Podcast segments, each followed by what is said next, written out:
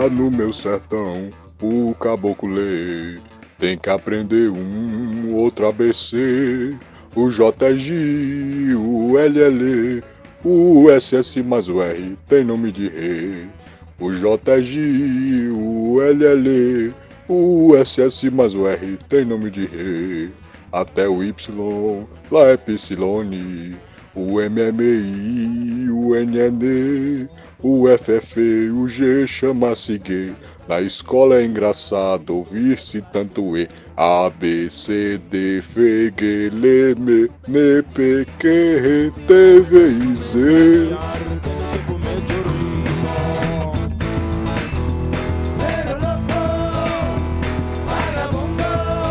Meu nome é Rodrigo e Kindle, eu te amo.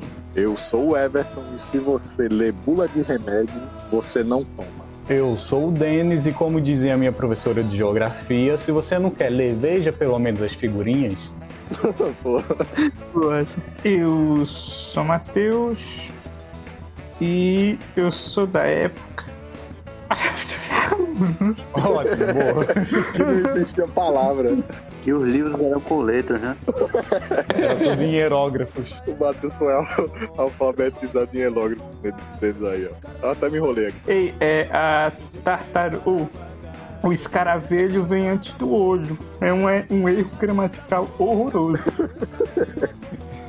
Principalmente quando é, o rio está no singular. o cara tá viajando. Matheus tá pancadão, viu? Porra. Tava achando que era eu que tava com sono aqui morrendo. Tu fez a introdução, Matheus? Tu não sentiu não, Fernando? Não, eu sou Fernando e a- uma das melhores leituras da minha vida foi um dicionário de Klingon. Eu aprendi 50%, só que eu desaprendi. Aqui é Tiago e hoje é quinta-feira, dia 30 de julho. E a leitura do dia é Mateus, capítulo 13, versículo 47 ao 53. Boa. Ele foi pesquisar o capítulo do dia. Não é um livrinho que pai tem de liturgia diária. Eu vou ali devolver e venho já. Caralho! Tem que ficar, hein? Pegou embaixo do travesseiro, viu? Do, do lado da, da água benta, né?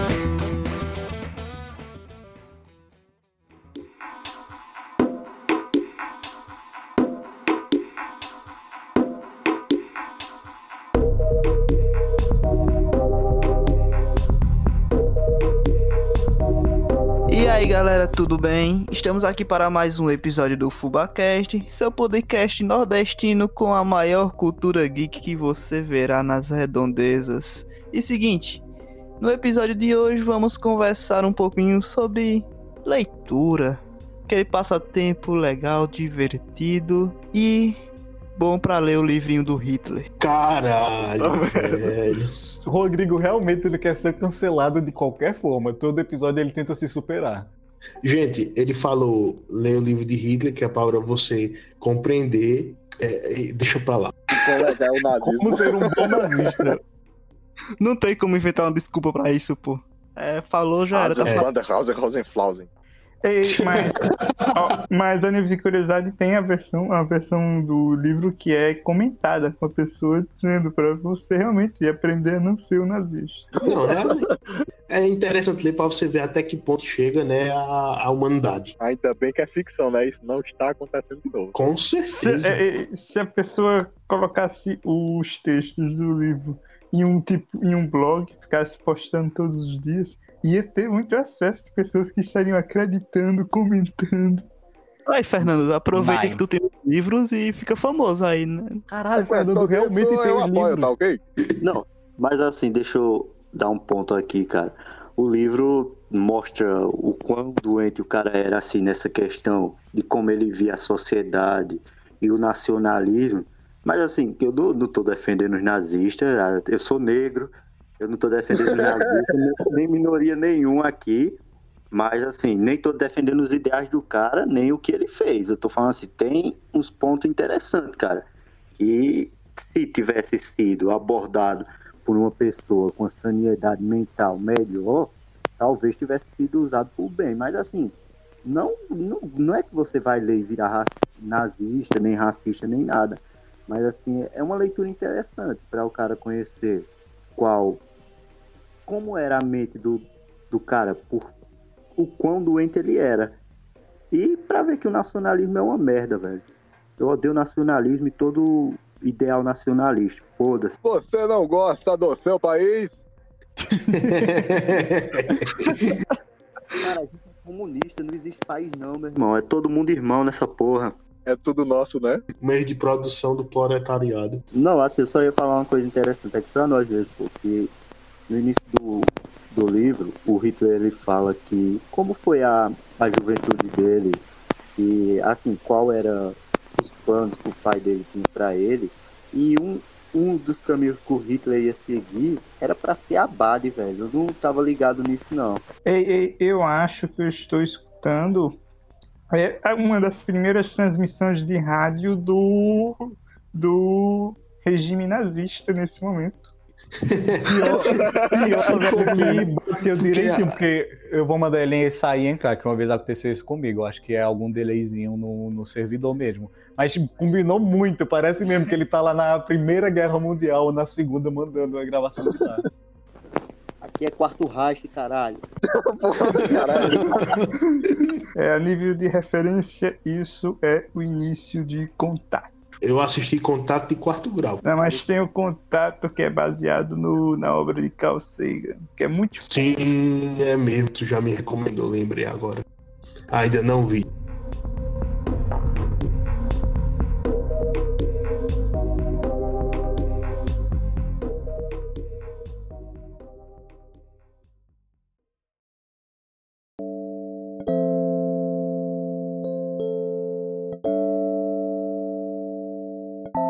Antes de entrar assim na nossa vida como leitor e tal, assim, a média do brasileiro é dois livros por ano, né? Então, como futuros professores que têm contato assim com a juventude, vocês acham que essa média vai subir? Ou vai continuar assim ou vai piorar? Não. É, tendo em vista que esses dois livros por ano são duas revistinhas da turma da Mônica, eu acho que. Quando, quando não são livros de youtuber, né? Lê o, o livro do Felipe Neto e depois o Resident Evil. É, eu acho que tem capacidade de diminuir, né? Porque uma hora o Maurício de Souza vai acabar falindo. É, assim, rapaz, eu tenho uma visão muito pessimista a respeito disso, porque se você vê, hoje em dia o povo tá reclamando de textão do Facebook e do WhatsApp, que na verdade, quando você vai ver, não dá nenhum parágrafo normal de um livro, então, velho, sei não qual vai ser o futuro, velho. Até Cara. o Twitter, Thiago, que é, são quanto? 240 caracteres, é? que Você tem que falar. Ou seja, Sei você lá. usa. É uma coisa assim, ou seja, você reduzir o seu pensamento a um número de, de letras. Cara, isso é foda. E olhe que se você topa esses 200 e tantos caracteres, já é considerado um textão. Verdade. Geração TikTok, cara. Nossa, não fala isso não, velho. Puta que pariu, velho. Eu realmente vejo que um dos problemas maiores que eu percebo é que as pessoas estão cada vez mais é, querendo fazer as coisas mais rápido. Tipo, muita gente reclama de filmes antigos porque diz: ah, esse filme é muito lento. As pessoas querem tudo rápido, rápido, rápido, rápido, rápido. E não dá tempo de sentir nada. Aí a pessoa O quê? Ô, Matheus. Foi mal, velho. Minha quinta série não deixou não passar.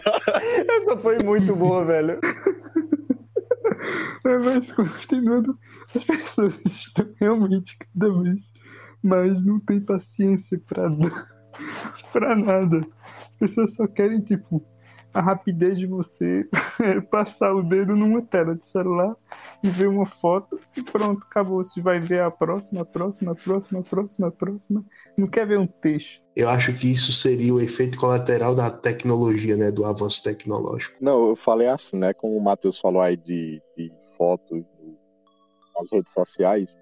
Um exemplo também, né? São as fotos que antigamente eram reveladas, né? Que o pessoal passava algum tempo olhando e apreciando aquele momento. e tal. Hoje em dia a pessoa passa lá, dá um like e já vai pra outra, né? Geralmente. A única coisa que o cabo vai observar é ver onde é que tá a montagem, onde é que tá o Photoshop, pronto, já passa pra próxima. Mas é bem isso mesmo, né? Essa nova geração, ela é uma geração muito rápida, uma geração do 5G, geração do Wi-Fi, não sei a quantos megas por segundo, uma geração que quer tudo na mão. Então, gastar uma hora, duas horas por dia sentado para absorver o conteúdo de um livro, que, como eu brinquei na introdução, não tem nem sequer figurinhas para a pessoa imaginar, ter a imaginação, tem que ser tudo totalmente da imaginação, sem ter um referencial. É, é, muito característico dessa geração que quer tudo na palma da mão, mas eu não vejo de uma forma tão pessimista.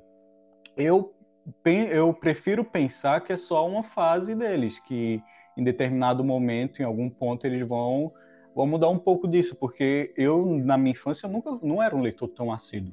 A leitura faz parte da minha vida, faz parte da minha infância, mas eu só fui adquirir realmente o hábito de leitura quando eu fiquei bem mais velho. Eu odiava ler, odiava escrever no meu, meu tempo do ensino médio, porque eu acreditava, se eu consigo absorver tudo que esse livro diz em 300, 400 páginas, em um vídeo no YouTube de 10 minutos, qual a necessidade de eu fazer essa leitura? Hoje em dia eu sinto bastante esse peso, que o meu vocabulário na oralidade ele é muito bom, mas eu sou péssimo na escrita eu, eu cometo erros de nível fundamental e médio. Erros grotescos. E olha que eu faço parte do curso superior. E eu vejo o peso que isso fez, mas eu fui uma pessoa que me adaptei. Eu espero que também se a gente for pegar a quantidade de livros que estão sendo vendidos, que estão aumentando, se a gente for pegar a questão dos audiobooks, do próprio podcast, que de uma forma também é muito semelhante ao audiobook, se a gente for pegar a, o próprio Kindle, que eu acho que a gente vai falar um pouquinho melhor dele lá para frente, as vendas absurdas que o Kindle tem feito, a gente vê que a, a proporção de leitores tem aumentado. Eu espero realmente que isso seja uma fase em algum determinado momento esses jovens percebam a falta que faz uma boa leitura. A nível de curiosidade, a geração que quer aprender com, com vídeos do YouTube de 10 minutos não passam 10 minutos assistindo o vídeo porque coloca na velocidade 1.5. Velho, eu já fiz tanto isso. Eu fazia isso sempre em dia de prova. 1.5, velho, eu tava vendo um vídeo no YouTube, um vlog e tudo mais. Aí o cara falou: Ah, eu tô fazendo um curso aqui, mas o vídeo tem 30 minutos, mas eu coloco aqui na velocidade 2.2, 2.25, eu assisto bem rapidinho. Eu tá tão maluco. Cara, eu fiz isso com o nosso podcast. Eu coloquei em 2,0. É muito divertido. Vocês têm que fazer isso. Então, mas também fica a voz do, daqueles esquilos lá, né? Exatamente por isso que é engraçado. Sim, eu só queria comentar aí. É, Denis, bem lembrado isso aí. Eu, eu tenho minha visão pessimista, mas você lembrou bem desses detalhes aí, que eu tava esquecido disso. Dessas vendas que estão aumentando e tudo mais muito bem lembrado. Deu aquele ânimo, mas só que olha só, por exemplo, você citou você como exemplo, mas agora para para ver o seu grupo assim, os seus conhecidos, aquela galera toda que você convivia, que estudava junto, quantos desses você tem conhecimento de que realmente começaram a entrar no mundo da leitura? Verdade, você tocou num bom ponto. É aquela coisa, é, Quanto menos eles lerem, melhor, porque eu enxergo todas as pessoas da face da Terra como concorrentes, como possíveis concorrentes. Então, quanto, quanto, menor o nível intelectual deles, melhor para mim. Então, só vejo vantagens. É, a maior vantagem é o Bozo como presidente. você me pegou, você me pegou.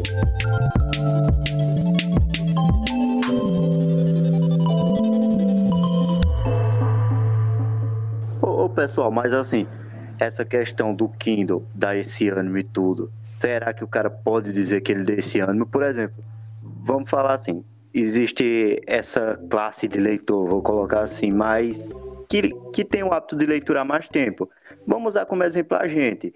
Será que quem está comprando esse, esses Kindle não seria mais essa classe antiga de leitores que já tem o hábito? Por exemplo, eu, eu comprei o meu Kindle recentemente, mas eu já leio há muito tempo. Igual Everton aqui. Everton não tem um Kindle, o excluído. Mas assim. Que isso, velho? Mas assim, pô. Supondo, mas Everton tem o hábito de leitura. E quando ele comprar o Kindle, ele vai entrar nessa cota de número de Kindles vendidos. Ele não é um, não é não quer dizer que ele é um leitor novo, ele é um leitor clássico, por assim dizer, que adquiriu o Kindle, o Kindle agora. Não, não é necessariamente quem está comprando absurdamente, sejam os leitores novos, né? Até porque, cara, essa questão de leitura, ao meu ver, é um reflexo da tecnologia. Como o Tiago falou, eu mesmo, eu não vou mentir, assim, eu tive fase de, de leitor. Até meus 15 anos eu lia muito, aí depois eu comecei a deixa pra lá, aí eu comecei a bater punheta. Também. Eu comecei a entrar numa Começou a tomar banhos quentes. Banho de mais 40 longos. Banho de 40 minutos para lavar as mãos, né? Mas assim, Mas assim, eu, eu tive essa fase minha até meus 15 anos, eu tinha o hábito de ler muito, aí dei uma parada, aí entrei em outra vibe, aí depois eu voltei. Cara, é, eu não sei, eu não, não acho que é assim, que é como eu falei, é um reflexo nosso, eu até me perdi aqui, mas é um reflexo da tecnologia, né? O que faz no homem. Porra, quando eu entrei nessa onda aí, eu ficava, porra, eu vou ler nada, eu tenho coisa melhor pra fazer, velho. Imagina quantas pessoas não faz isso. Pega, a pessoa recomenda o livro, vou ler nada, velho, vou ter outra coisa pra fazer. Sei lá, velho, uma coisa eu acho muito difícil quebrar esse, essa onda que o cara tá da tecnologia prendendo o cara. O que me fez voltar à leitura foi Game of Thrones. E não foi pela mídia do livro. Eu vi a série, aí eu gostei muito e, fiquei, e comecei a ler o livro, pra ter o que ver, né? Mas assim, aí depois eu voltei mais devagar, agora eu tô lendo com mais força Hitler, aí eu li, li o The Witcher. Mas assim, pô, eu acho que eu não tenho uma visão pessimista, não, assim, do aumento do número de leitores no Brasil. Eu acho que é como falaram, eu não sei se foi Matheus, a tendência é diminuir, velho. Tecnologia tá nos afastando disso. O cara tem que quebrar essa parada aí, essa, pa- essa barreira. Vocês ouviram É. crianças, deixem de ouvir podcast, deixem de usar celular, e saiam desse programa e vão ler o livro. Esqueçam que a gente existiu. Não, não, não, não, não. É, Uma hora, em- uma horinha por dia de leitura já tá. Em defesa, a volta da internet de escada. Eita, Duma. Velho, eu acho, assim, que no futuro vai ser menos do que hoje, vai, vai continuar a mesma coisa. Porque, assim, pra, pra uma criança ler, ela não vai ter vontade por si só. Assim, ah, tem um livro aqui, vou ler. Ou baixar um PDF e ler. Tem que ter influência, tipo, dos próprios pais, ou tipo, tem aquele primo inteligente, aí você se espelha nele, alguma coisa assim. Tipo, eu vou incentivar meus filhos a ler, velho. Eu vou ter uma biblioteca, eu sei, então eu vou incentivar. Agora, assim, É, isso reflete também muito na, em classe social. É, já até tem, uma, tem pesquisas que falam que nas férias, assim, no período das férias para voltar às aulas, as crianças de famílias classe médias e altas não perde tanto assim do QI que adquiriu, assim, que subiu, né? E crianças mais pobres voltam mais burras. é, eu queria comentar rapidinho isso, que o Rodrigo lembrou bem. Tem esse peso também, velho, da questão de classe social. É, usar um termo aqui, que vão achar que eu sou comunista, esquerdista, que é a questão de vítimas da sociedade, que falam. Que é justamente essa classe social que seriam as pessoas de baixa renda, que, vamos dizer, que não tem essa cultura de leitura, mas não podemos dizer que é por culpa delas. De, né, não tem culpa. É justamente por causa de um contexto histórico e social que levou a elas estarem nessa situação hoje e que né, se reverbera em várias outras situações, né, como índice de educação baixo e por aí vai. Ou seja, são, é, um, é um assunto realmente muito complexo que envolve questão social, econômica, o governo, política e tudo mais, velho. É muito complexo mesmo. Vocês pegaram aí um ponto interessante dessa parte aí, né? De dificuldade e tal. Faz sentido, quando você tá mais preocupado em sobreviver, né? O que é que vai comer hoje ou amanhã, coisa e tal, você tá lá preocupado que é qual livro tá lançando em tal momento, tá ligado? E faz sentido isso. Outra coisa também que o Rodrigo comentou que é interessante é a influência, né? Eu não sei se algum de vocês, ou se todos, Tem filhos? não que saiba, né? Tiveram a, a influência de lerem desde criança. Por exemplo, a minha mãe, ela comprava sabe aqueles li- livrinhos bem infantis de pô, os três porquinhos, patinho feio, coisa e tal. Sei. Então, ela comprava, e inclusive eu tenho até eles até hoje, eles ali guardados. Esses livrinhos bem infantis, bem pouco texto, muita imagem. E até isso influencia na sua vontade de ler e de gostar de leitura, ter um hábito de leitura, né? Se você é, coloca a criança no meio dos livros logo cedo, eu acho que tem uma chance maior dela é, ser um leitor na vida adulta. Obviamente, como vocês comentaram aí, tem todo esse problema né, de classe, né? De uma pessoa menos favorecida não ter tanta chance assim desse tipo de coisa. Mas realmente, se uma criança for colocada logo de início, ela tem mais chance de ter o hábito de leitura. Eu não sei, Everton, se você era assim, de que seus pais compravam esses livros infantis e você lia de boa. Então, né, com- quando eu, como eu era muito pequeno, eu ainda não sabia ler. Então minha mãe lia junto comigo, né? Ela lia e eu ouvia isso. E quando eu fui crescendo e aprendi a ler, né, eu comecei a ler de fato esses livros sozinho. Eu ter aquela nostalgia de ser uma coisa que eu fazia junto com a minha mãe e coisa e tal. Massa, velho. O meu, o, meu, o meu caminho foi mais parecido com o de Denis. Junto um pouco do teu com o de Denis. Minha mãe sempre tentou me influenciar na leitura, mas eu era que nem Denis, odiava. Eu lembro que ela comprava também livros infantis de histórias assim como Três Porquinhos, histórias infantis da Bíblia e tudo mais. Mas as lembranças que eu tenho ainda hoje da infância é que eu lia, mas assim, era mais vendo figura, lia um pouquinho, sabe? Não, não, não gostava muito, não. E outra coisa que eu acho que influencia também a você despertar esse interesse é a escola, né? Por exemplo, se você está na escola, é questão, vamos dizer, você sofre bullying na escola, por exemplo, você vai odiar a escola, não vai querer ir para a escola. Aí, portanto, isso não vai ler. Eu acho que tudo isso também influencia. E aí, no meu caso, o que me levou a despertar o interesse pela leitura foi que nem o Denis, foi lá por volta do ensino médio, já fim do ensino médio, praticamente. E o que me influenciou mesmo foi os jogos. Videogame, velho. Aí quem fala que videogame não dá futuro, aí foi o que me influenciou a ler hoje. Que sempre gostei de jogos com temáticas históricas, Roma, Grécia, Age of Mythology, Rome Total War, Call of Duty, aí de Segunda Guerra Mundial, tudo isso. Aí eu lembro que quando eu pegava os livros de história, que eu via aquele tema que tinha a ver com os jogos que eu jogava, os livros da escola que eu lia, todinho era apenas o de história, justamente por ter algum conteúdo que eu identificava, né? Justamente por causa dos jogos. Aí minha mãe percebeu que eu estava começando a gostar de história e eu lembro que ela comprou um livro sobre Roma para mim. Um, um, livro meio infantil, que é Visita a Roma Antiga, coisa assim. Pronto, eu lembro que esse foi o primeiro livro que eu li, de fato, todinho. Figuras e tudo mais. Aí depois, só que esse livro foi o quê? Eu acho que eu tava 13 anos, 12, não sei. Mas o primeiro livro mesmo que eu li, de fato, foi, assim, um livro não infantil, foi no ensino médio. As Consolações da Filosofia, o nome do livro. Agora o autor eu não lembro. Foi lá, foi no terceiro ano, já no final do terceiro ano. A partir dali foi que eu comecei a criar um hábito, não de ler todo dia, mas fui, fui, fui lendo aos poucos e hoje estou aí lendo.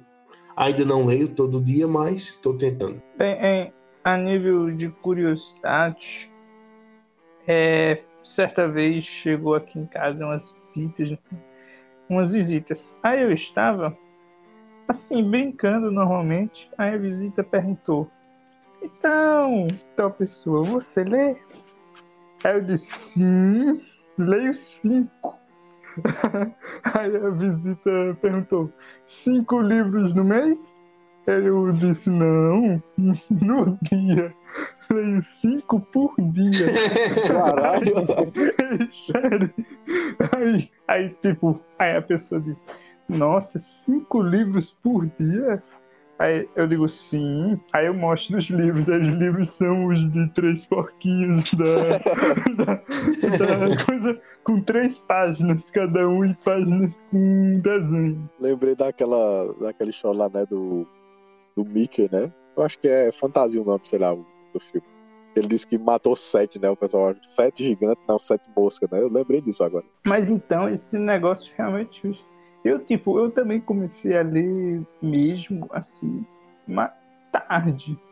Bem tarde, pra falar a verdade. Tipo, teve esse negócio, tipo, até, tipo, os 13 anos, por aí, eu nunca tinha lido, tipo, um livro que não fosse um infantil ou um que eu tinha. Eu, tive, eu sempre eu tinha um costume que era o seguinte. Meu costume quando era criança, mas assim, era ler a Bíblia antes de dormir. Só que a Bíblia, quando era criança, mas criança, não era a Bíblia normal, era uma Bíbliazinha infantil. Eu Aí foi um. passando. Aí, tipo, eu passava um ano, tipo, lendo um- uma Bíblia.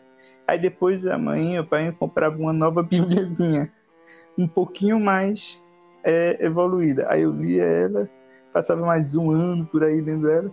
E todo ano tipo, eu relia a Bíblia, só que sendo bíbliazinhas pequenas infantis. Eu tenho um monte, uma coleção de bíbliazinhas infantis. E era basicamente o único livrozinho que eu lia, além das historinhas infantis. Só que aí, tipo, com eu depois mais pra frente, tipo, ganhei tipo um livrozinho do Pequeno Príncipe. Eu acho que com uns 2013 por aí, eu com 13 anos, aí eu li o Pequeno Príncipe. Aí foi que eu comecei a ler, tipo, alguma coisa diferente, mais pra frente, mais pra frente. Outra coisa que eu tive é porque quando eu era mais, tipo, 13 anos, 14, eu era muito extremamente besta, pelo amor de Deus. Não, não é besta tipo de ser burro, essas coisas. É besta de ser idiota mesmo. Por quê? Eu, tipo, gostava, tipo, de. Não sei. Eu era. eh, Não sei mais ou menos é, explicar, mas, tipo. Tipo, aqui em Palmeirozinhos nasceu Graciliano Ramos. Aí eu, com 14 anos, disse: Hum, eu sou fã de Graciliano Ramos. Aí, pra fazer jus a esse negócio que eu dizia de idiotice, aí eu inventei de comprar um ou dois livros de Graciliano Ramos, isso com 14, 15 anos. Aí, outros dois livros que eu fui ler foi. Tipo, foi Vidas Secas, que eu comecei a ler, tipo, eu não entendia nada, eu só estava lendo só para dizer que eu li. E eu também, no último capítulo, eu nem quis ler o último capítulo, porque eu disse, homem, já li a maior parte desse livro, já posso dizer que eu li ele. Porra. E, tipo, o outro. E assim por diante, era, era leitura muito de idiota mesmo, pra se sentir Ô, ô, ô. Uma pessoa. Eu fiz isso também, Matheus. Eu lembrei agora, eu já fiz pegar um livro, ler. Às vezes não lia nem a página toda, só ia até a metade do parágrafo, aí pulava pra próxima, pulava pra próxima. Embora era uma leitura mal feita, mas o quanto isso não influenciou pra você estar lendo hoje um livro todo de fato, né? E uma coisa que eu queria É, comentar é que. Coisa que eu queria comentar rapidinho, Matheus. Então, eu quero dizer, resumindo, na sua infância, você só leu livro de fantasia, hein? Meu Deus, velho. Aí, tipo, agora eu vim ler mesmo com vontade quando, tipo, minha irmã, ela é do tipo que lê bastante. Minha irmã mais velha, ela tinha vários livros. Aí ela começou, eu com, não sei, mais velho, uns, uns 16 anos, ela começou, tipo, a me emprestar uns livros que ela tinha. E eu comecei a ler esses livros, tipo Sherlock Holmes, Agatha Christie, essas coisas, e eu comecei a ler esses livros com uns 16 anos. Aí mais para frente eu entro na faculdade e quando eu compro o Kindle, aí é que eu começo realmente a ler com mais frequência. Cara, realmente Everton é o único excluído, né? Que não É, tem eu já ia aqui. falar isso. Não, eu só queria comentar que todo mundo aí que comprou o Kindle só comprou depois que eu comprei. Ui, ui, ui. Ui, ui, ui. Eu que fui o come- grande propagador, eu fui o grande propagador de cultura para todos aí. Ui, ui, ui. Eu sou o rapaz do hype. Eu sou do hype do Brinquedo é meu. Vocês me invejaram. Mas sabe o que é interessante isso? É que é justamente isso. Eu acho que a leitura só vai fazer mais parte da- do dia a dia do brasileiro a partir do momento que leitura virar hype. Quando for um hype ler, aí vai ser geral, nem que seja por um curto tempo. Vão ler bastante, que isso, isso é basicamente em tudo. Porque vamos ser sinceros aqui. Quem discordar de mim, ok. Mas ninguém aqui é, é, ninguém, assim, eu falo no geral, as pessoas, principalmente brasileiro, é de esquerda e é lacrador e defensor das classes porque é uma pessoa boa. Todos fazem isso porque tá no hype ser de esquerda, tá no hype defender minoria, tá no hype ser é, politicamente correto em determinados assuntos. É unicamente por isso. Quando voltar o hype ser filha da puta e tirar onda com todo mundo, aí todo mundo vai esquecer essa fase. Então, a partir do momento Eu que concordo. Virar, quando leitura virar um hype da, da galera jovem, da galera jovem, falou o idoso aqui, né? Quando leitura virar um hype, eu acho que aí sim a gente vai ter um aumentozinho, porque até o Kindle, vou tirar a gente daqui, principalmente Everton, porque não tem, mas Que o Kindle isso? realmente eu sei que a gente utiliza. Eu, o Rodrigo eu converso bastante, Tiago, que foi quem apresentou pra gente o Kindle, Matheus aparentemente também, a gente realmente utiliza o Kindle para o propósito que ele foi feito, porque para mim foi a melhor compra da minha vida. Eu realmente utilizo o Kindle pra... mas eu, eu- no momento que o Kindle ele já está começando a virar um hypezinho, uma coisa mais de mais de momento, mais de moda, eu acho que já está acontecendo isso. Eu conheço, não vou citar nomes, mas eu conheço umas duas pessoas que compraram um Kindle só para dizer que tem um Kindle e tirar foto com o Kindle. Agora, se você perguntar se ela já leu algum livro, eu acho que ela não chegou em 50% de nenhum. Caralho. Deixa eu incentivar Everton a comprar um Kindle aqui. Hum, Everton, fala que eu te ouvo. olha. Kindle, preto e branco e tudo mais. Preto, preto e branco, né? E tudo mais. Aí assim. É bom pra ler mangá, sabe? Hum, Pense no, no dinheiro que você gastou comprando um mangá hentai. E pense em. eu não tenho isso, eu não. Pronto, já incentivei Everton a comprar. Amanhã ele tá com. Me vê 12. Ó, ok.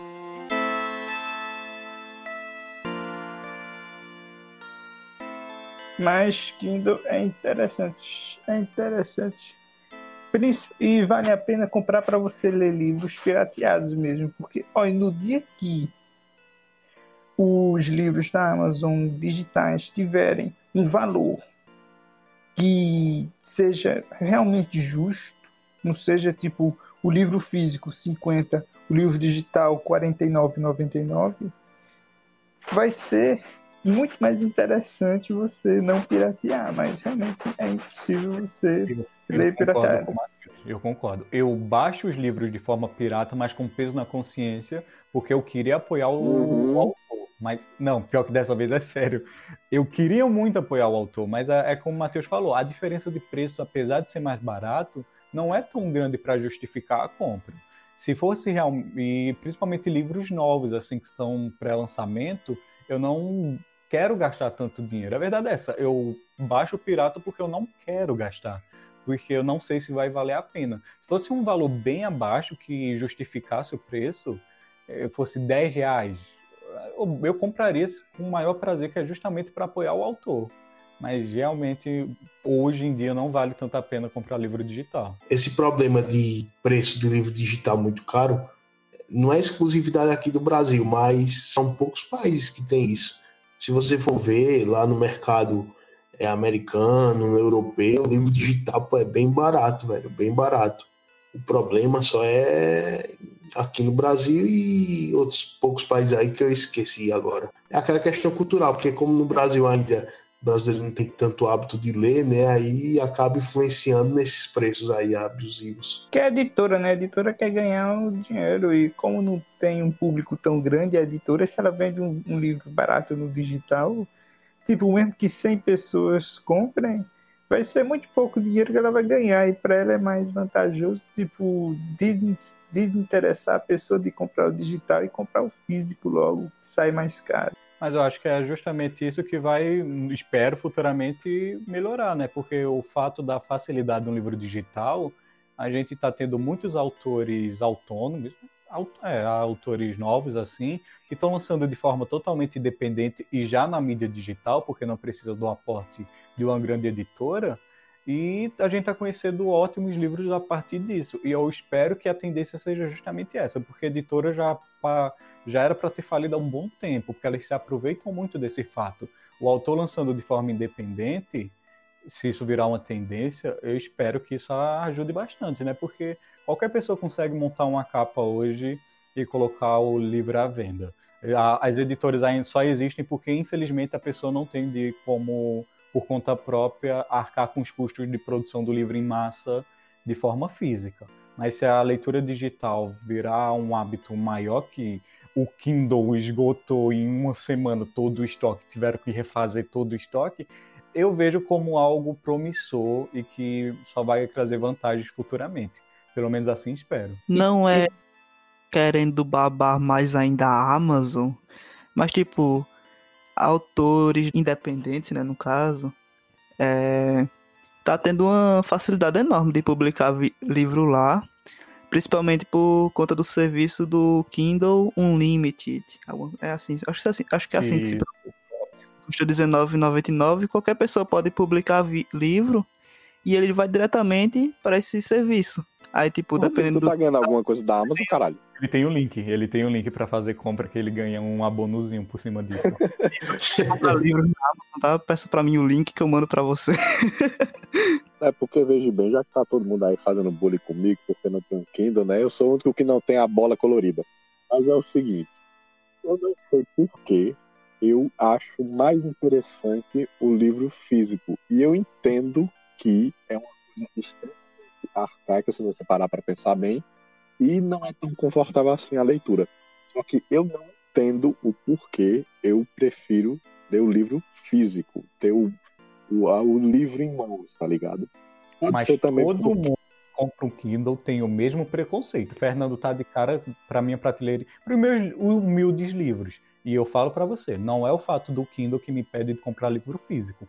Continuo, continuo comprando porque eu gosto da sensação do livro, o cheiro, mas só tendo um Kindle na mão você vai perceber a diferença e a, a falta que faz quando você tenta voltar para o livro físico. Eu concordo, eu também. Eu tenho um Kindle, mas eu ainda continuo comprando o livro físico, porque eu também gosto dessa sensação. Porque todo mundo aí, eu sei que todo mundo aí quer ter sua biblioteca em casa para ficar ostentando para as visitas, né? Para bancar o intelectual. Isso aí todo mundo quer um dia.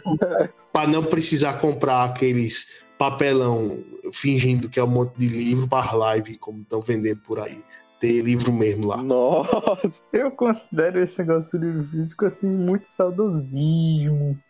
Esse negócio de você realmente ter o livro físico porque é uma coisa física, tipo, você quando gosta, por exemplo, você, digamos que você gosta de Star Wars, Doctor Who, aí você quer demonstrar que você gosta daquilo, aí compra a camiseta de Star Wars, camiseta de Doctor Who, uma caneca, essas coisas. Aí, tipo, digamos que você gosta de Crepúsculo, Aí, para você Nossa. demonstrar que gosta de Crepúsculo, você compra o livro de Crepúsculo. Se você gosta de Senhor dos Anéis, compra o livro do Senhor dos Anéis. Aí pra dizer, olha só, eu gosto do Senhor dos Anéis, veja, eu tenho o livro do Senhor dos Anéis. Ou simplesmente pelo prazer de ter o livro. De ter o negócio isso. físico. Eu acho que é isso, isso hein? Eu acho que é bem isso. Eu, eu mesmo ó, assisti Game of Thrones, gostei da série, comprei um, um box com cinco livros, até hoje não li, tá aqui parado. Esse é o mal, eu acho, de todo mundo é isso. É, a cada um livro que você lê, você compra outros três. Esse é o problema. Doar, Tiago, eu tô aceitando. não. Ah, não, que é, é, o seguinte, eu entendo, né, que é muito mais vantagem, coisa e tal. Só que eu, pelo que isso aí que o Matheus falou mesmo, é a questão do saudosismo, você ter aquilo e mostrar, olha, eu tenho isso de verdade, tá ligado? eu acho que é mais isso mesmo, cara, de você ter a sensação de ter a coisa física. Eu, eu vou até parafrasear aqui, né, o nosso querido Stanley, que ele melhor. Os peitos são muito legais de você ver na internet, mas pessoalmente você pegar é muito, muito melhor. Velho, no meu caso é assim também. O Kindle me consumiu, na verdade. A tecnologia do Kindle me consumiu, eu só consigo ler nele. Quando eu pego um livro, eu sinto um negócio completamente estranho, sei lá, eu não consigo ler. Mas assim, Você eu continuo. Chega ao ápice, Rodrigo. Oi? Você chega ao ápice? Sim, voltando, né? Eu, eu, eu continuo comprando livro, mas só de coleção, nunca abro praticamente. Folhei só pra ver se vê alguma página colada, como o Fernando disse que teve, já teve acontecer isso com mangá e tudo mais. Folhei só pra ver se tá tudo ok e pronto, e guardo, deixo lá bonitinho e pronto. Mas eu, eu geralmente compro o livro físico, mas baixo pirata o e-bookzinho e leio no Kindle. Pronto. Aí, aí vai ler pirateado, mas de consciência limpa, porque comprou o livro original. Tem dinheiro pra editora, pro autor e tá todo mundo feliz e eu tô lendo meu livro do jeito que eu quero. Outra coisa que o Kindle, tipo, trouxe de coisa incrível é, por exemplo, você ter acesso a livros que no físico seria praticamente impossível. Porque, tipo, existem certos livros muito interessantes que eu tenho vontade de ler, que, tipo, edição mesmo física no Brasil teve, por exemplo, nos anos 90, depois nunca mais teve. Se você for procurar, tipo, um sebo, tipo, estante virtual, o livro custa mais de cento e tantos reais. E, tipo, se você precisar bastante, bastante, bastante, acaba encontrando o PDF. E tendo umas gambiarrazinhas boas, você consegue colocar o PDF no Kindle para você acabar lendo. Kindle é uma praticidade incrível, porque é, é extremamente desconfortável você ler num celular, ler no computador, com aquela luz o tempo todo. O Kindle, o, o benefício, 90% do grande benefício do Kindle é você poder ler uma coisa praticamente qualquer coisa que você quiser sem ter uma luz na sua cara. E outra coisa também é em vantagem do celular e computador é porque ali no Kindle você não vai ter nenhuma rede social, nem aplicativo de música, nem nada para lhe atrapalhar. E, e outra coisa que eu acho, a única coisa que me atrapalhava no início no Kindle é tipo ter o um negócio de porcentagem, ter onde você tá em horas, porque tipo, eu ficava lendo e ficava olhando, meu Deus, está 12%. Tenho que ler mais rápido para chegar logo a 20%. Aí eu desativei isso tudo e leio sem saber que parte do livro eu tô. Eu nem tiro o livro do, do da aba principal. Eu deixo ele aberto toda vez que eu ligo, já tá lá e pronto. Eu tenho um toque em relação a isso. Tipo, eu tenho um negócio de ler mil partes por dia do Kindle. Aí eu deixo lá na parte de, na, na parte de partes, né?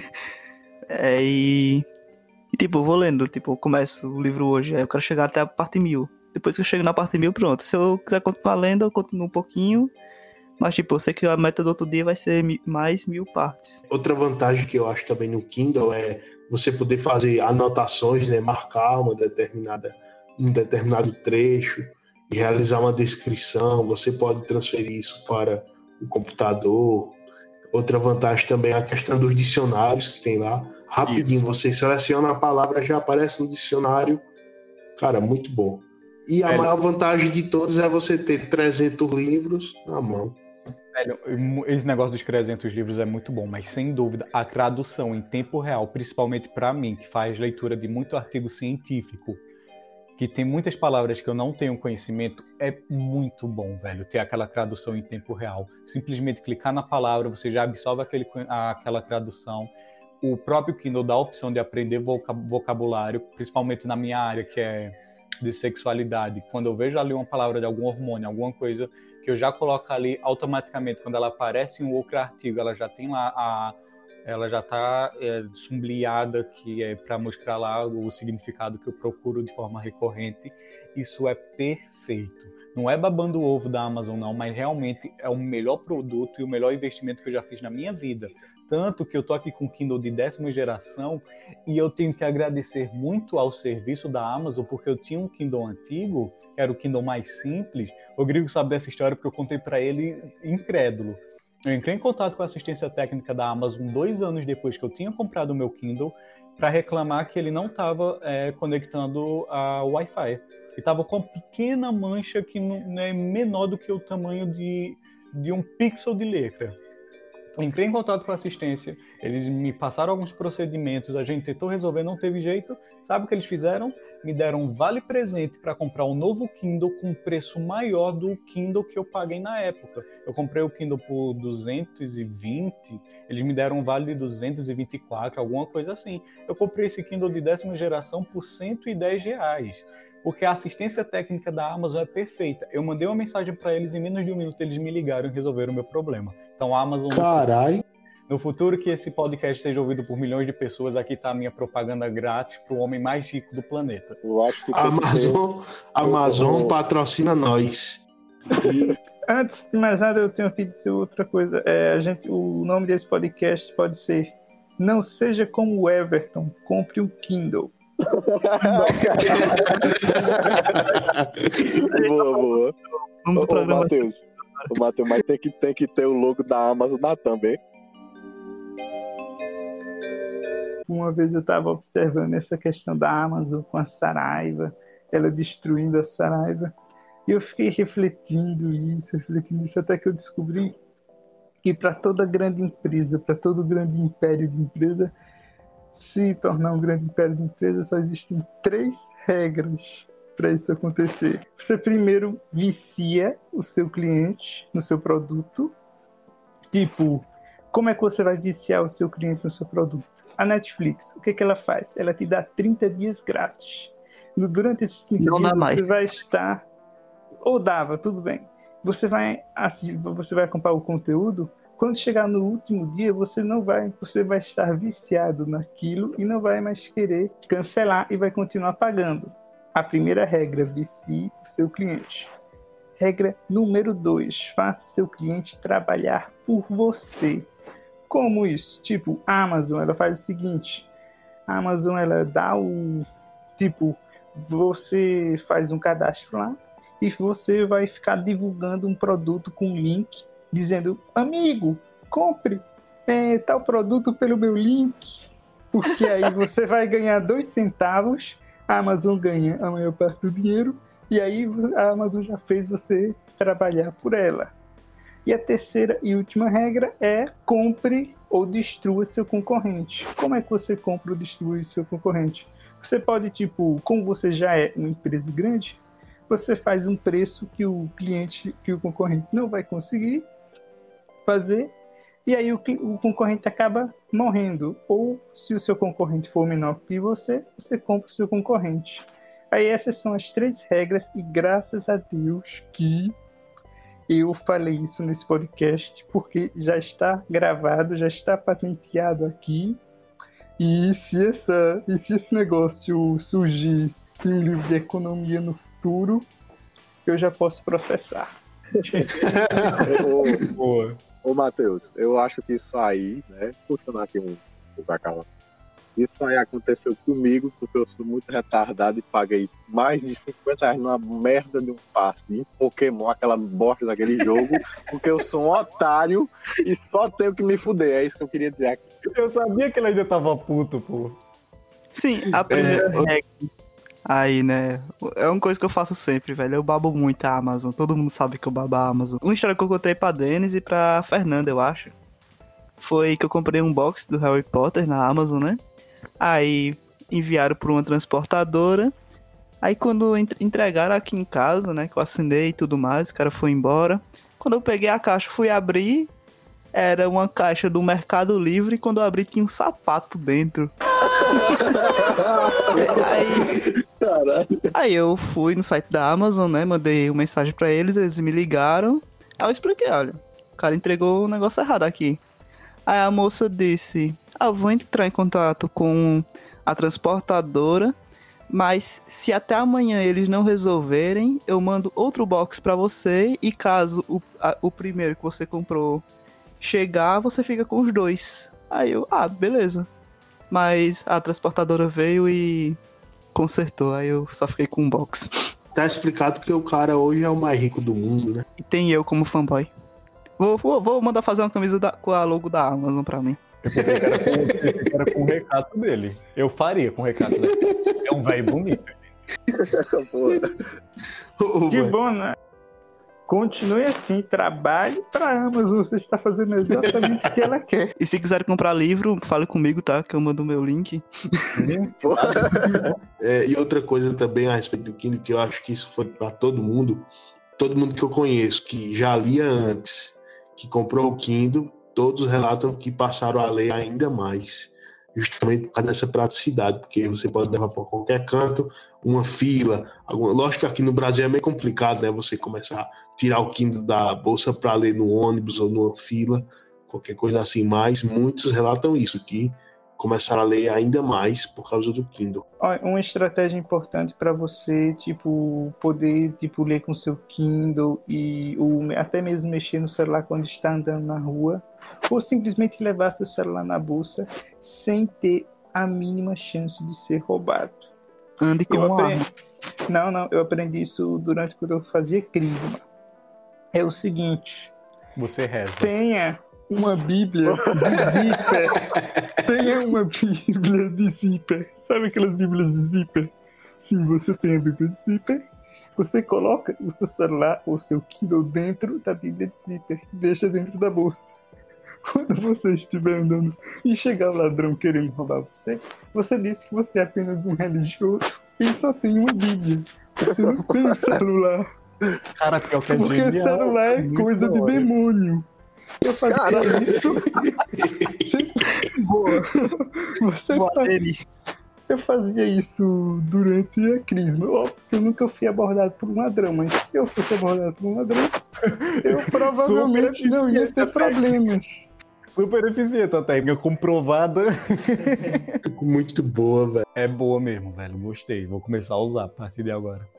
Porque eu fui assaltado uma vez. Eu, se eu tivesse com uma Bíblia, talvez eu não tivesse sido. Não, o negócio não é você ser, não ser assaltado, é só você guardar tudo que tem de valor de- da Bíblia. Aí quando o ladrão vir, você diz, não, não leve minha Bíblia, não, leve tudo, mas deixa a palavra de Deus. Ô, Thiago, Já pensou, Oi. já pensou se o ladrão é um Viking? Maria. Oh, mas para facilitar, você pode até pegar um canivete e cortar um pedaço das páginas para dar mais espaço. Heresia. Pra coisa. Não, não é pra se defender. Boa, boa. Caralho. Ei, mas teve um caso desse aí, a notícia que a polícia pegou uma pessoa que tava com a Bíblia cortada assim e dentro dela era um pacote de cocaína, era maconha. Queria falar um pouquinho sobre como eu comecei a ler, que todo mundo falou e eu não. É rapidinho, tipo, minha mãe é professora e na infância eu sempre tive aqui em casa livros infantis e tudo mais, só que eu nunca gostei tanto assim de ler, como tu e Denis falaram. Aí, tipo, em 2017, eu lembro que foi em 2017 que eu comecei mesmo, que surgiu uma curiosidade em mim. Tipo, eu tinha. Eu não lembro se eu já tinha ou eu comprei depois uns livros da Marvel, de Vingadores. É, acho que até Dennis tem um livro assim também. E eu fiquei na curiosidade, tipo, é, assistir. Tipo, você tá vendo o cenário e tudo mais. E como é sentir isso no livro? Será que é tão. Assim, tem uma descrição tão grande que eu vou imaginar aquele local e tudo mais? Tipo, eu não imaginava isso, que era assim um livro, sabe? Aí eu comecei a ler esse livro do- dos Vingadores só pra ver como era mesmo, se dava pra imaginar o mundo e tudo mais. E aí que eu vi que, cara, desperta muito essa imaginação. E hoje eu leio muitas fantasias, romances, thriller, qualquer coisa. O livro é o cinema na sua mente. Boa. Rapaz, uma boa agora aí, eu acho que é por esse motivo que eu também gosto, que de história, como todo mundo já cansou de ouvir que eu gosto de história, tô cursando história, mas a que eu mais gosto é a história antiga e medieval. E é justamente por a gente não ter muita documentação. Aí quando eu vou ler um livro sobre essas temáticas, boa parte das coisas eu fico é só na imaginação ali. Só a imaginação trabalhando, tentando retratar como era essa época, velho. De vantagens pra mim na leitura, as principais são essas, tipo, despertar sua imaginação, melhorar sua escrita e sua oralidade. Pra mim são Rodrigo, essas. Para tudo, que agora me veio uma coisa aqui que eu tava começando, conversando aqui com o Fernando, agora eu tô puto aqui. Nessa época, tu me trouxe uma nostalgia, uma nostalgia muito grande. Nessa época que tu comprou o livro da Marvel, que tu comentou que eu também tinha, eu lembro nitidamente que eu tinha Vingadores, todos querem dominar o mundo. E eu tô olhando aqui no meu punhado de livro e ele não tá aqui. Quem tá com a porra do meu livro, todos querem dominar o mundo da Marvel? Eu vou, agora eu fiquei puto.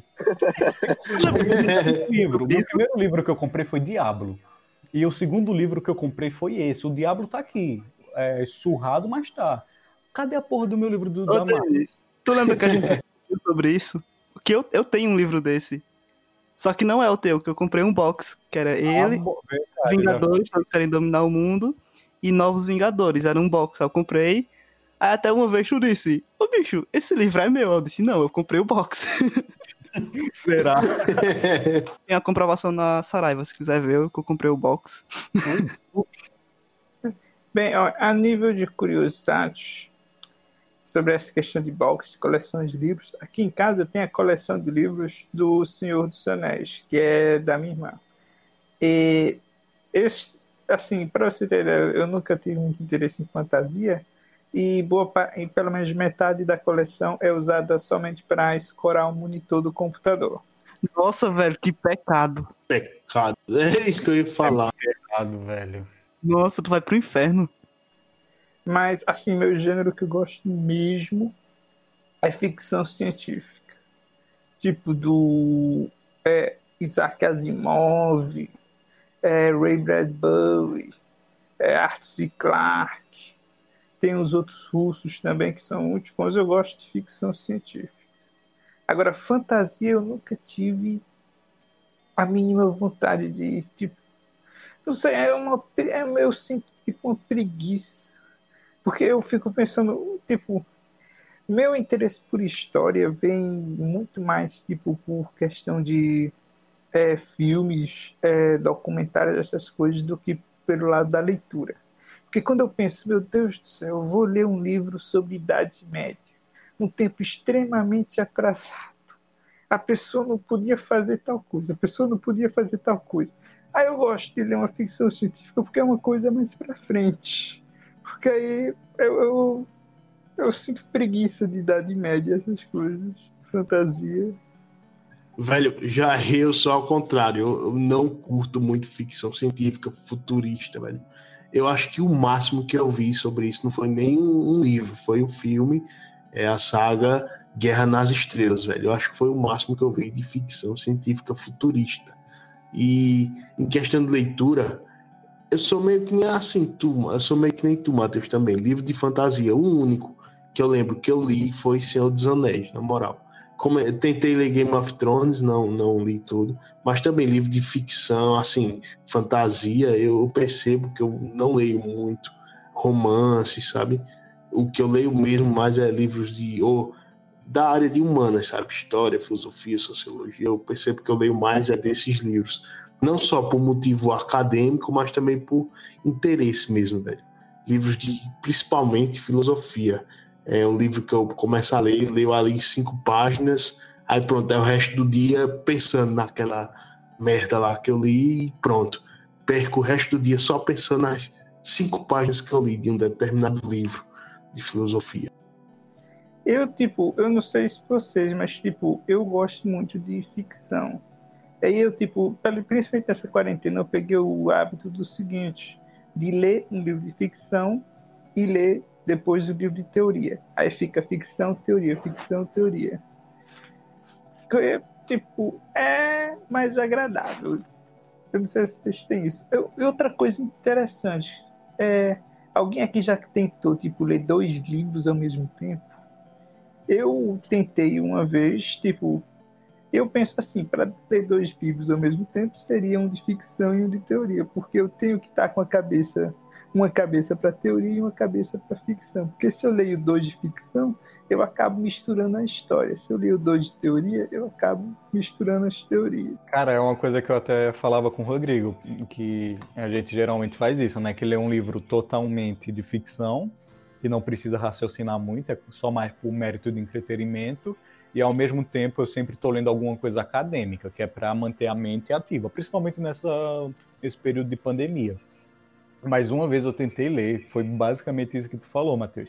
Tentei ler duas ficções assim bem aleatórias, bem escrachadas, e uma coisa sempre acabava dando vontade. Ou eu terminava um capítulo de um livro na parte da manhã, à noite eu ia ler o outro livro, para manter essa rotina de dois livros ao mesmo tempo só que eu ficava lendo o livro pensando no capítulo anterior do último, porque eu estava numa leitura muito cansativa, muito chata daquele momento, capítulo muito cansativo, como por exemplo It. It é uma ótima leitura, mas eles têm um capítulo que é para detalhar a construção de uma barragem feita por crianças.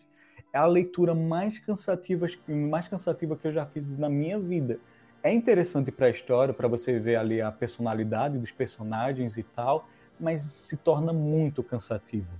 E era basicamente isso que acontecia. Ao mesmo tempo que eu estava lendo, eu estava lendo a outra coisa, eu ficava naquela vontade de voltar para outro livro. Acabou que eu levei muito tempo para terminar os dois livros e eu não, não absorvi tanto nada do deles, tanto que eu quero repetir a leitura por conta disso. Essa questão aí de tentar ler dois livros ao mesmo tempo, eu nunca tentei, não.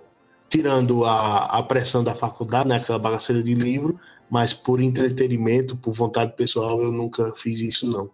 Talvez um dia faça. E uma coisa que Denis falou é, bem aí sobre a questão de leitura de fantasia por entretenimento. Eu acho que esse é o meu problema, velho. Meio que eu não, eu não consigo parar para ler um livro por entretenimento. Assim, tudo bem que os livros de história ou, ou então de filosofia que eu leio de vez em quando também servem de entretenimento, mas meio que vai gastar um pouco né, da, da cabeça do cara ali tentando pensar, raciocinar, mas eu não consigo, velho, pegar um livro para, vamos dizer, relaxar, sabe? Para entretenimento. Eu prefiro ir ver uma série, um anime ou ir jogar, velho. Eu não sei porquê. Você é maluco e pronto. É, é porque eu acho que vai de qualquer um, vai de qualquer um, né? Para mim, entretenimento é jogar e ver anime e pronto. Já eu, Thiago, já eu leio por, assim, por prazer, né? Por dizer, esse, esse tipo de leitura fantasiosa, por entretenimento mesmo, pô. Eu, os livros que eu li, assim, que fogem disso, foram muito, muitos, muito poucos, sabe? Eu, o meu primeiro livro que eu comecei, que eu roubei do colégio, era que que eu amava, velho. Eu, até hoje eu tenho esse gosto por vampiros. O primeiro livro que eu li na minha vida completo, eu tinha 12 anos, foi o Batman de Bram Stoker. Eu até comprei ano passado ele, velho, é, é um livro fantástico, assim, é antemporal ele. Eu queria que cada pessoa parasse e lesse, bicho, esse livro. É muito foda, velho. Aí, mas assim, nessa questão de fantasia, pô, a maioria dos livros que eu li foi de fantasia, para falar a verdade. Game of Thrones, eu li as cinco edições e li O Cavaleiro dos Sete Reinos. E também eu li, tô lendo agora recentemente The Witcher. Aí fora fantasia, o que eu gosto muito são livros científicos. Tipo, que tem esse engajamento científico de física, de física quântica, essas coisas. Eu já li o Cosmos do, do, do Carl Sagan, já li o, aquela palestra que tem livro do, do Stephen Hawking lá na BBC. E outros que eu gosto também é tu também deve ter lido bastante, é sobre mitologia nórdica, que é uma coisa que me prende muito. Mas assim, para eu não consigo muito, muito assim pegar para ler livros livros que eu não sei como eu posso dizer assim, de desenvolvimento pessoal, por exemplo. Eu não curto muito, cara. Eu, eu também li, não. Eu sei lá, velho, eu acho uma leitura, eu, eu sei que o Rodrigo lê, mas assim, eu para mim eu acho uma leitura bem pobre, por assim dizer, cara. Livro de desenvolvimento pessoal seria autoajuda? O quê? Isso! Eu acho que é isso, né? Defendendo aqui, né? Eu já li muito autoajuda, mas hoje eu não leio mais. Foi no não deu início. certo, né?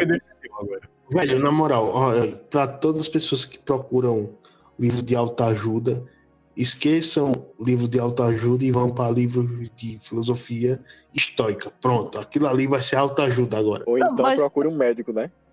É também. Vão pra igreja. Vão pra igreja, pô. Deus é o caminho, amém. Não, mas tipo. Eu, eu, eu acho que pra mim autoajuda é a leitura que eu faço filosofia mesmo. Mas tipo assim, eu não li autoajuda, autoajuda mesmo, tipo Augusto Cury. Tipo, eu lia é, outro, outro tipo de autoajuda. É autoajuda mesmo, foda-se. Não, hum, de, de empreendedorismo. A arte de ligar o foda-se. Então, Cara, isso aí. É eu acabei de olhar que, que macumba da porra é essa, Thiago? É, foi o livro que eu acabei de mostrar aqui pra Fernanda. É uma aposta esse livro. É mesmo, velho. Ainda bem que tu me disse. A leitura é boa. A questão é ter a mente aberta pra leitura. Não focar não, muito. Tipo, tipo eu, é, é daquele livro que dá pra acabar ler em uma sentada. Hum, não. não, vocês entenderam o que eu quis dizer, velho. Não, não, Tiago, o cara lê. Cara, esse livro assim, o cara tem que ler devagarinho e tudo mais. Tipo, não é aquele livro que prende você pra, ler, né? uma vez, tá ligado? Eu achei um livro totalmente reflexivo. Eu achei uma leitura interessante porque não é aquela coisa, nossa, abriu meus olhos, a partir de hoje eu serei uma nova pessoa é aquela coisa de ficar ressaltando aquilo que você já sabe, mas que é sempre importante você ouvir novamente. Tipo, olha, não liga muito para as coisas, tenta levar a vida mais de boa, não liga muito para as pressões sociais, não liga muito para os objetivos. Se as coisas forem se encaixar, elas vão se encaixar. Não é aquele livro que vai mudar a sua vida e você vai se tornar uma nova pessoa que vai conquistar o mundo. Não. Mas é uma leitura que ressalta muita coisa que, pelo menos, eu já fazia parte da minha vivência. Por isso que eu gostei Massa. muito do livro, porque eu me identifiquei muito. Mas eu concordo com o Rodrigo que não é aquela leitura tão excepcional. É uma leitura ok.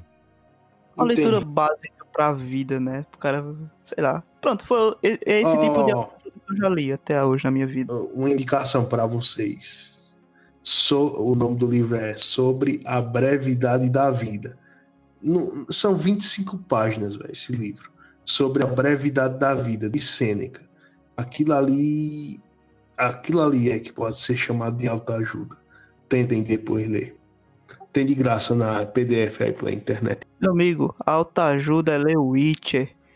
O cara chega numa taverna, mata as pessoas, depois vai beber cerveja. Isso que é autoajuda. Ô, Rodrigo.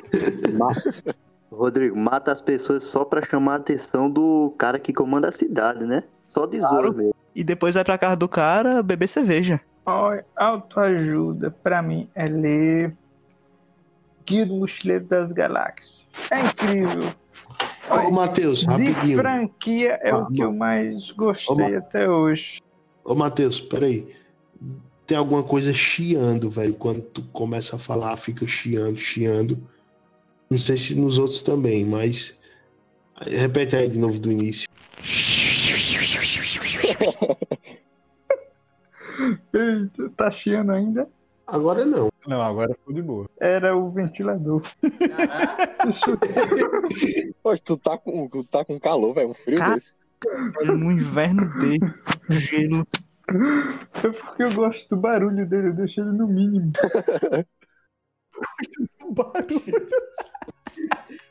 Tô ligado. Tipo, o, o quarto, o barulho sem o, o barulho do ventilador não faz sentido. Caralho.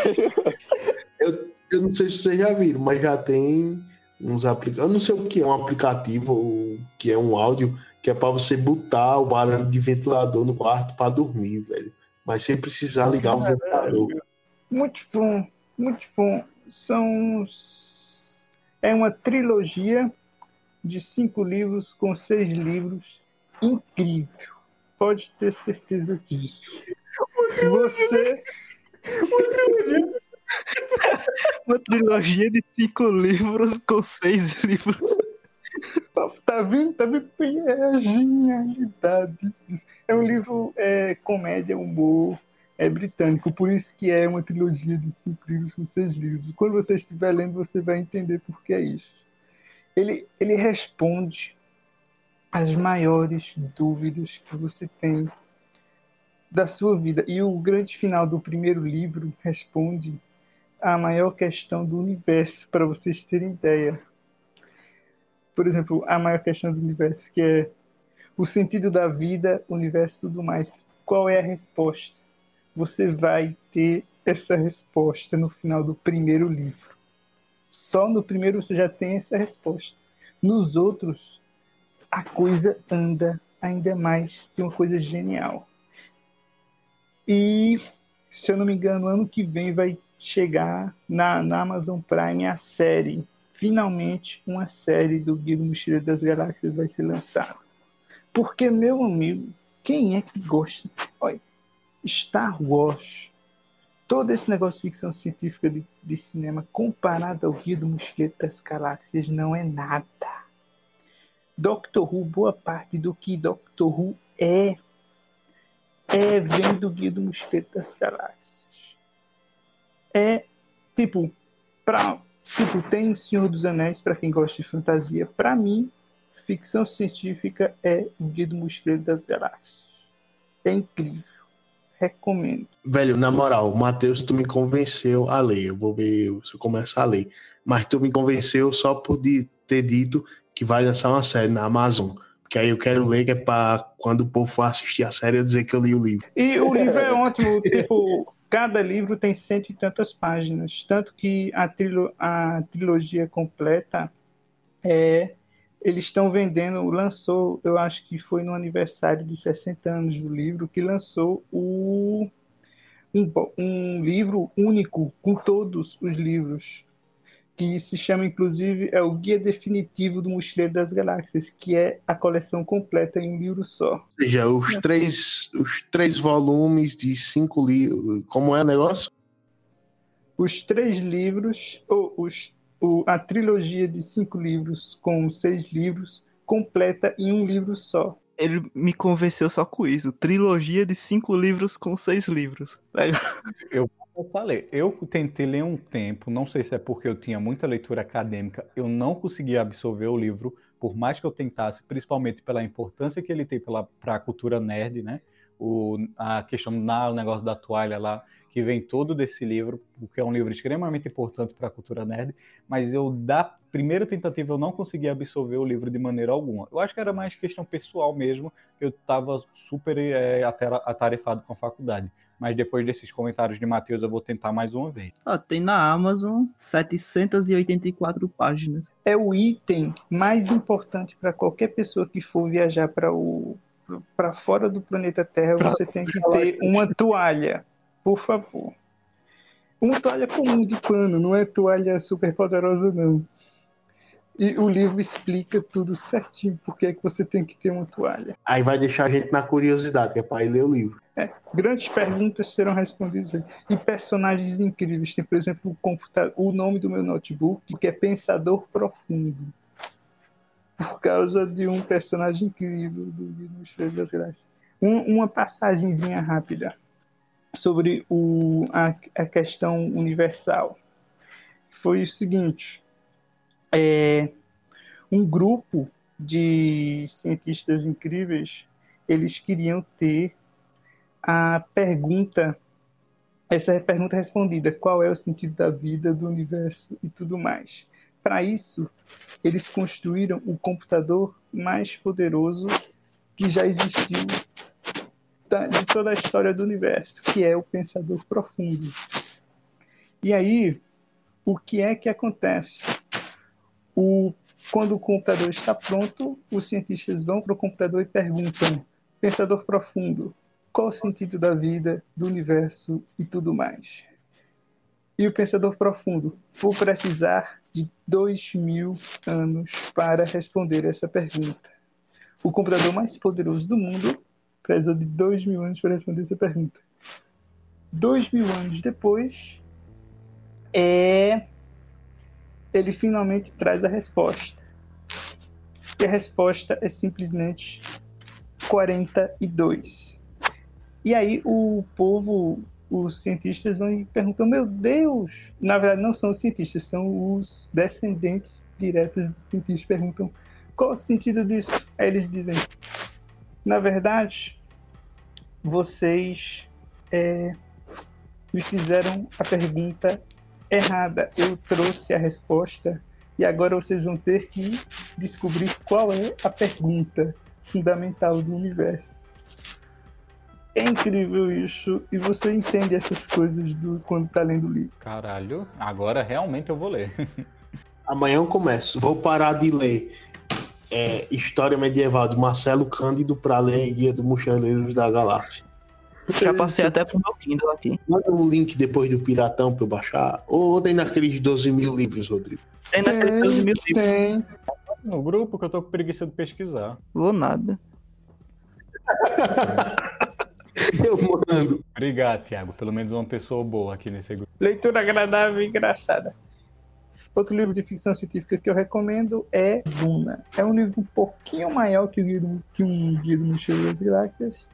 Tem umas 700 páginas, só que é outro livro muito bom. É crítica social a partir de ficção científica. Livro muito bom. Vou, deixa eu recomendar. É, assim, é de um autor A Bíblia. brasileiro. Fernando, eu já falei desse livro pra Fernando um tempo. É, assim, pra mim, ele é o melhor escritor brasileiro atualmente. O nome dele é Rafael Montes. Ei, rapaz. É, eu quero recomendar Dias Perfeitos. A- assim, a história, assim, rapi- brevemente, é um cara que ele estuda medicina e tudo mais, e se apaixona por uma menina que não liga pra ele nem nada. Aí o que ele resolve fazer? Ele vai até a casa dessa menina e espanca ela até ela ficar inconsciente, joga a menina é, no, seu, no carro dele e foge com ela. Praticamente ele, ele sequestra, praticamente não, ele sequestra a menina com o intuito de fazer com que ela se apaixone por ele. Começou bem, hein? Ô Rodrigo, começou bem o que, Everton? Envolve até necrofilia. Não esconda não, Rodrigo, o que realmente o livro é. Ah, não. Tudo que tiver de escrotice você vai encontrar nesse livro. Ele é muito bom, recomendo bastante. Ô Rodrigo, eu jurava que tu ia recomendar aquele lá que tu me recomendou e eu até li a Inteligência lá, qual é o nome do cara? Que aquele livro é muito ah, foda, do velho. Pierluigi Piazzi. Acho que é assim, Tá aí, Piazzi. velho. O livro é muito foda, viu? Os dois, os dois livros, o que Rodrigo disse e o que Fernando falou, como é o nome mesmo dos dois livros? O, o que eu falei, que é bem educativo e tudo mais, que do sequestro, é Dias Perfeitos, do Rafael Montes. Autor- brasileiro, muito bom. Tem outros livros dele, tem um livro que o nome é Suicidas, também eu recomendo bastante. E o que Fernando falou aí é Aprendendo Inteligência. Ele vai ensinar como você estudar, praticamente. Foi um grande professor italiano brasileiro. Deixa eu recomendar Suicidas também. Quer, quer ouvir bre- um breve resumo sobre Suicidas? Manda. Todo mundo morre. Suicidas não, aquele outro lá que tu tava lendo, eu não sei se tu chegou a terminar, dos demônios lá, que tu me falou em bom conselho até quando eu tava esperando o carro. O livro desse cara é tudo nessa pegada, é meia. É, velho, tudo meio tipo sombrio, assim, tudo mais. Só que Suicidas é, é muito bom também. Tipo, é um, é um grupo de nove amigos que todo, todo verão, assim, vai pra uma casa de, de campo, tipo, pra beber cachaça e tudo mais. Aí, chega num tempo, assim, no fi- no final de semana que eles vão, né? Um cara, ele tem um seguinte plano de cometer suicídio e quer induzir as, as outras pessoas a também fazer isso, sabe? Aí, esse grupo de nove amigos, né? Eles vão jogar roleta russa, se eu não me engano é assim o nome do jogo, que gira a arma, né? E Isso. a direção que apontar. Aí o, o, o cara, assim, que tava do lado contrário, pega a arma e dá o. Ah, não, não. Minto. minto. Aí começa o suicídio, né? A direção que a arma apontar, você pega a arma e dá um tiro na sua própria cabeça. E aí vai ter uma história e tudo mais. É muito da hora esse livro também, eu recomendo. A né? pergunta, a pergunta que eu tenho é a seguinte: será que eu vou comprar um Kindle depois disso? Veja no depois dos comerciais.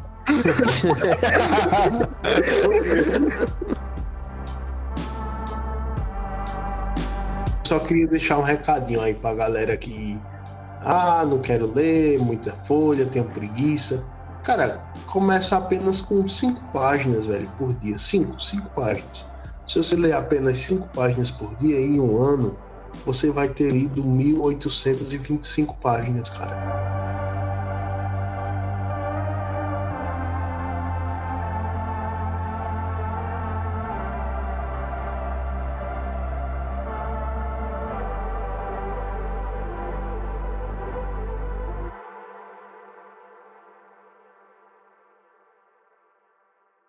Eu dar um de, uma de autoajuda aqui. Um é melhor Ah, que não. zero. Apenas comece. Cara, Tem aquele vídeo que eu acho engraçado, que é de um cara, eu esqueço o nome toda vez dele, alguma coisa Barros. Que ele fala. Clóvis de Barros. Clóvis de Barros. Sim, sim, sim, sim. Que ele fala lá da leitura, né? Só que no caso é le- lendo um livro de filosofia, quente, por aí. Que aí você, você, para começar você lê, você lê e não entende. Lê de novo, não entende. O que você precisa é de breu. Brilho. Tô ligado. Tá falando de um vídeo dele, né? É, é o sentimento de você ler uma coisa e você não entendeu. Você está se sentindo ruim porque não entendeu. O brilho é a sensação de que você quer entender. Isso. Você é capaz de entender. Porque se um camarada ali teve a obrigação de pensar tudo aquilo, elaborar e colocar ali no livro, e você só precisa ler, só precisa entender e não consegue, aí puta que pariu.